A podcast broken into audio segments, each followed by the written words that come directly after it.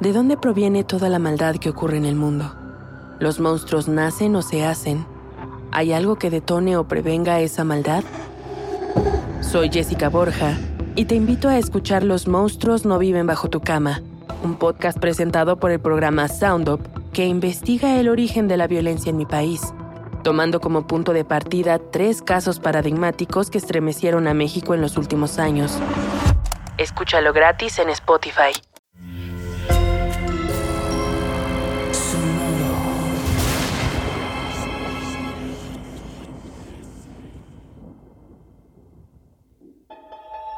Portal Sonoro no se hace responsable de las visiones, pesadillas o encuentros cercanos del cuarto tipo que puedan suceder antes, durante o después de la experiencia. Para una experiencia sonora completa recomendamos audífonos para dejarte envolver por el mundo de Stephen. Escucha bajo tu propio riesgo. Stephen aparece en shorts de verano y playera de Iron Maiden en la cocina. Jane prepara el desayuno y no le presta atención. Es sábado por la mañana y la resaca está instalada en el rostro de su marido como cada fin de semana. ¿No escuchaste mi grito? Jane se da vuelta y observa al hombre con el que lleva casada casi 10 años, mirándolo desde ese extraño mundo en el que las pesadillas ponen comida en la mesa. Ve los hombros caídos, la mirada perdida, la barba creciente, el pelo revuelto. El mismo Stephen de siempre. No, no te escuché. ¿Y ahora qué soñaste? Soñé que era sábado por la mañana y que bajaba a la cocina, como hoy, pero tú no te habías despertado. Casi todo era igual que ahora, pero me veía en el reflejo de la ventana y era más viejo, con la barba más larga y menos pelo. Los aparatos también eran más, eh, no sé cómo decirlo, modernos. Sí, y el reloj y el teléfono eran completamente diferentes. Yo siempre me levanto antes que tú, Steven. Lo sé, el caso es que en mi sueño tú seguías dormida y no estabas embarazada, aunque eso lo averigüé después. Era un sábado brillante. Mi sombra era enorme en el piso y no había juguetes de Joe regados por todas partes. ¿Quieres saber por qué no había juguetes de Joe? Ok. ¿Por qué no había juguetes? Porque Joe, escucha esto, nuestro hijo estaba en la universidad.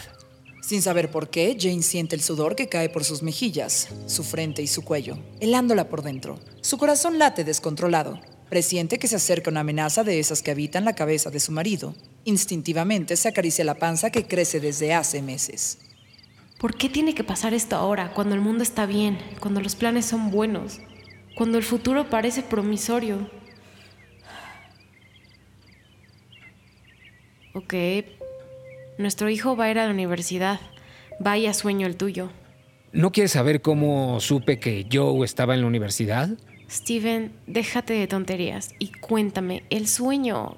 Tengo muchas cosas que hacer, estoy cansada y me duele la puta espalda. En el sueño, aquí en la cocina, sonó el teléfono.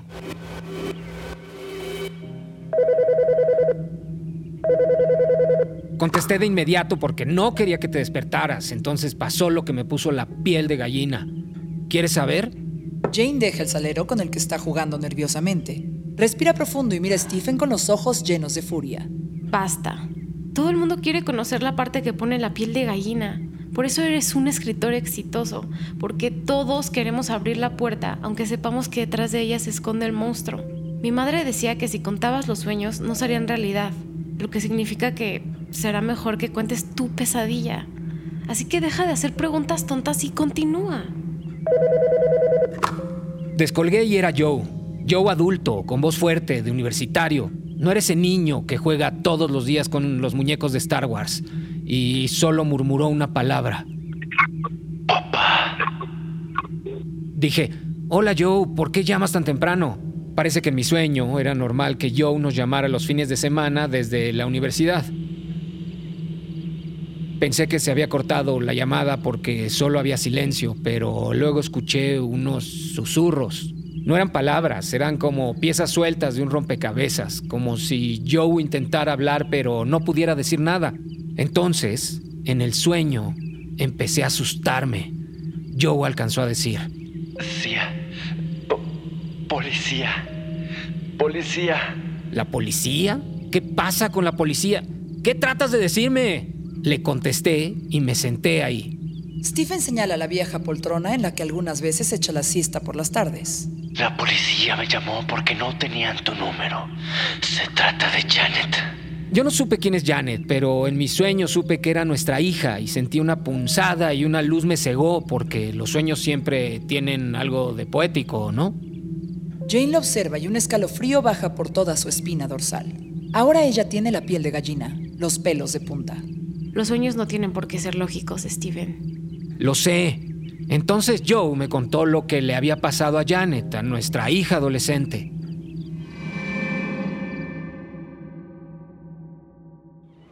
Como todos los días, Janet corría descalza por la playa, llevando solo una gorra y su ropa deportiva. Por la tarde, cuando hacía calor, echaba a correr por la carretera. A veces terminaba empapada por la lluvia. Al regresar a casa, de manera automática, metía la ropa empapada en la lavadora y se tiraba en el sofá, sorprendida por la evolución de sus piernas y los kilómetros que cada vez parecían más fáciles. Se sorprendía de su propia fuerza, pero ese día, mientras corría por el asfalto, le rebasó un poderoso BMW convertible. El coche bajó la velocidad, vio que de la cajuela salían mechones de pelo rubio. Sintió una punzada en su interior cuando el conductor frenó. Hola, soy William. Tú debes ser la nueva vecina, ¿no? Sí. Mucho gusto. ¿Te acerco a tu casa? William aparentaba entre 35 y 40 años, bien vestido, con evidente poder adquisitivo y una sonrisa de anuncio de pasta dental. Sin saber por qué, Janet aceptó, sin pensar en la cajuela, obviándola, haciéndose creer que quizá era un maniquí, porque nadie puede viajar cientos de kilómetros con mechones de pelo saliendo del guarda equipajes. Intentó convencerse y se subió al auto. ¿Te gustaría beber un trago en mi casa? Janet llevaba dos meses separada de ese novio impresentable que tanto nos disgustaba y sintió que era un buen momento para empezar a romper el cascarón. Dijo que sí y William aceleró hasta esa mansión, la que permanecía cerrada durante todo el invierno. Aquel lugar le pareció demasiado impostado, sintético y sin alma.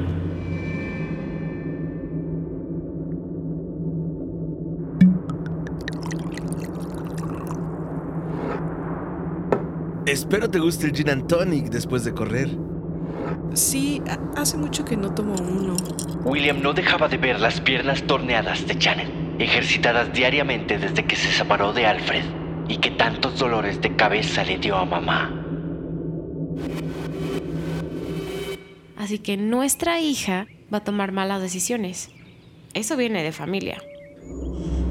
Cuando se terminaron el primer gin and tonic, William fue a la cocina, dejando a Janet en el comedor en el que no había ni un solo rasgo distintivo, ni una figurita de porcelana, ni un diploma, ni fotografía familiar.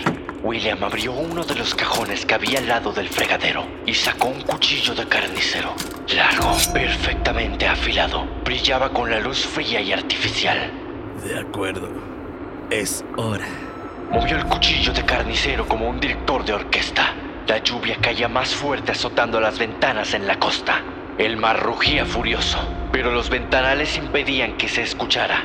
Sirvió los tragos y caminó con el cuchillo escondido. Janet recibió el trago y en el cristal de la ventana, azotado por la lluvia, vio el reflejo de lo que se escondía en la espalda de William. Sin detenerse a averiguar, Janet estrelló el vaso en el rostro de William y echó a correr. ¿Estás diciendo que en tu sueño nuestra hija aceptaba un trago en la casa de un maldito Patrick Bateman? Tú lo dijiste, los sueños no tienen por qué ser lógicos, Stephen. Ok, ¿qué más te contaba el yo del futuro de nuestra hija nonata, Janet?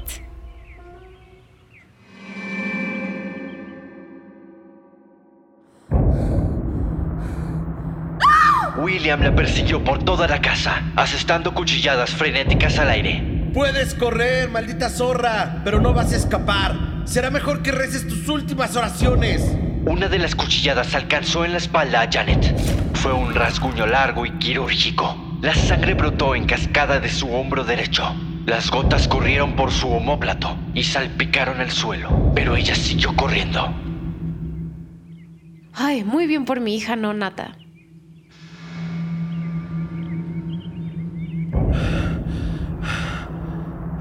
Escucha, Perdí la cabeza, lo confieso. La gente piensa que soy perfecto y yo lo intento. Todos los días frente al espejo me prometo que nunca más lo haré. Pero hay días en los que hasta un hombre perfecto puede perder la cabeza. La gente no entiende eso. Cualquier hombre, bajo ciertas circunstancias, puede volverse loco. ¡No huyas!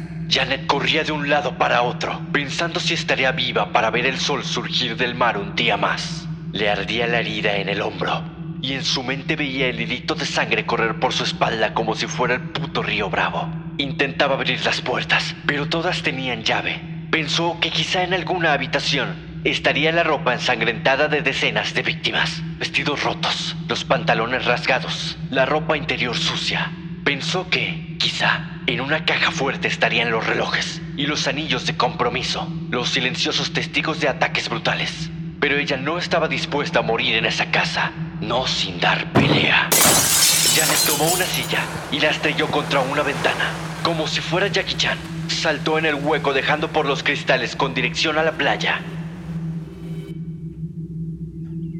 ¿Y todo esto lo estaba contando ese yo universitario en tu sueño? Sí, al parecer es bueno narrando historias, o será bueno, yo qué sé. ¡Detente, maldita zorra! ¡Nadie te va a salvar! Prepárate para descender al infierno. En la playa no había nadie, ni un alma. Solo la lluvia y las gaviotas volando en círculos en el cielo. Corría, y el cuerpo le reclamaba el esfuerzo, pero la adrenalina impulsaba sus pantorrillas y los gritos de William impedían que sintiera cansancio o dolor real. Ambos estaban en su mente, luchando contra su instinto de supervivencia. Era cuestión de vida o muerte. Era una carrera contra la muerte. ¡Detente, zorra estúpida! No tienes a dónde ir. Prepárate para saludar al diablo. Entonces lo encontró, brillando entre la arena, apenas visible. Era un cuchillo de esos de pescador para quitar las escamas y sacar las vísceras. Se arrodilló ante él y supo que esa era su única oportunidad. Rezó, aunque ustedes nunca le enseñaron a hacerlo. Tomó el cuchillo oxidado entre sus manos y esperó. Aparentaba estar rendida, al borde del colapso, sumisa, aceptando su destino. Esperó a que William se acercara corriendo. Casi podía verlo sin voltear, completamente inhumano, abalanzándose contra ella. ¡Ha llegado tu hora! Se volteó con la velocidad de un rayo. El pecho de William estaba abierto para ella, con el brazo alzado y el cuchillo brillando en el cielo. Apuntaba al pecho, pero el cuchillo entró por el cuello. Y los ojos de William se desorbitaron de sorpresa y dolor. William se derrumbó sobre el cuchillo y cayó en la arena. Un río rojo se confundió con la lluvia corriendo hacia el mar. Janet retrocedió un poco, intentando respirar. Volteó el cuerpo de William. Sus ojos eran opacos e inexpresivos, como los de un salmón congelado. La pesadilla había terminado. Entonces sonó mi teléfono. Era la policía. No podían localizarte desde que quitaste tu número de la guía, ¿recuerdas? No, no me acordaba de haberlo hecho. Le respondía Joe en mi sueño. ¿Y Janet? Joe me dijo que estaba en la prisión hasta que se aclarara todo y se llevara a cabo la investigación. Me enojé y grité contra la estúpida policía y en ese momento entendí que estaba en la cama. Me escuché gritar con una voz aguardientosa que no sonaba como la mía. Sonaba como la voz de un extraño, un yo avejentado. Stephen calla, respira, evita la mirada de su esposa intentando darle sentido a ese sueño del futuro. Las motas de polvo bailan alrededor de su cara y caen en la taza de café. Con el sol el logo de la camiseta de Iron Maiden brilla con destellos de plata y fuego en vinil. Jane lo mira y soba ese vientre que no para de crecer. Le sonríe a su esposo. Los dos se asustan al escuchar el timbrazo. Se miran. Jane se mueve más rápido que Stephen y levanta el auricular. ¿Diga? Ay, doctora, qué alivio escucharte. No, nada, una historia que me estaba contando mi marido. Sí, ya sabes cómo es. ok. Ay, ¿de verdad? ¡Qué alegría! Claro, claro, el martes estaré por ahí. A las 10 está perfecto. Muchas gracias por llamar. Jane observa a su marido con una sonrisa de oreja a oreja.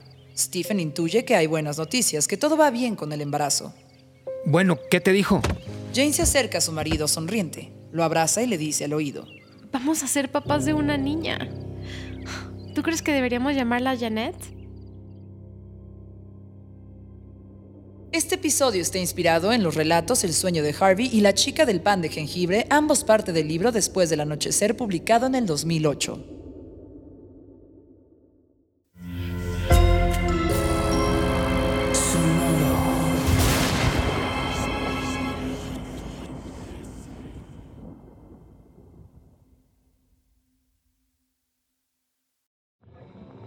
¿De dónde proviene toda la maldad que ocurre en el mundo? ¿Los monstruos nacen o se hacen? ¿Hay algo que detone o prevenga esa maldad? Soy Jessica Borja y te invito a escuchar Los monstruos no viven bajo tu cama, un podcast presentado por el programa Sound Up que investiga el origen de la violencia en mi país, tomando como punto de partida tres casos paradigmáticos que estremecieron a México en los últimos años. Escúchalo gratis en Spotify. Sé bienvenido a Tristan Terror, mi podcast donde comparto múltiples vivencias paranormales que mi propia audiencia me manda. Relatos sobre brujas, sectas, fenómenos extraños en distintos lugares conocidos de México.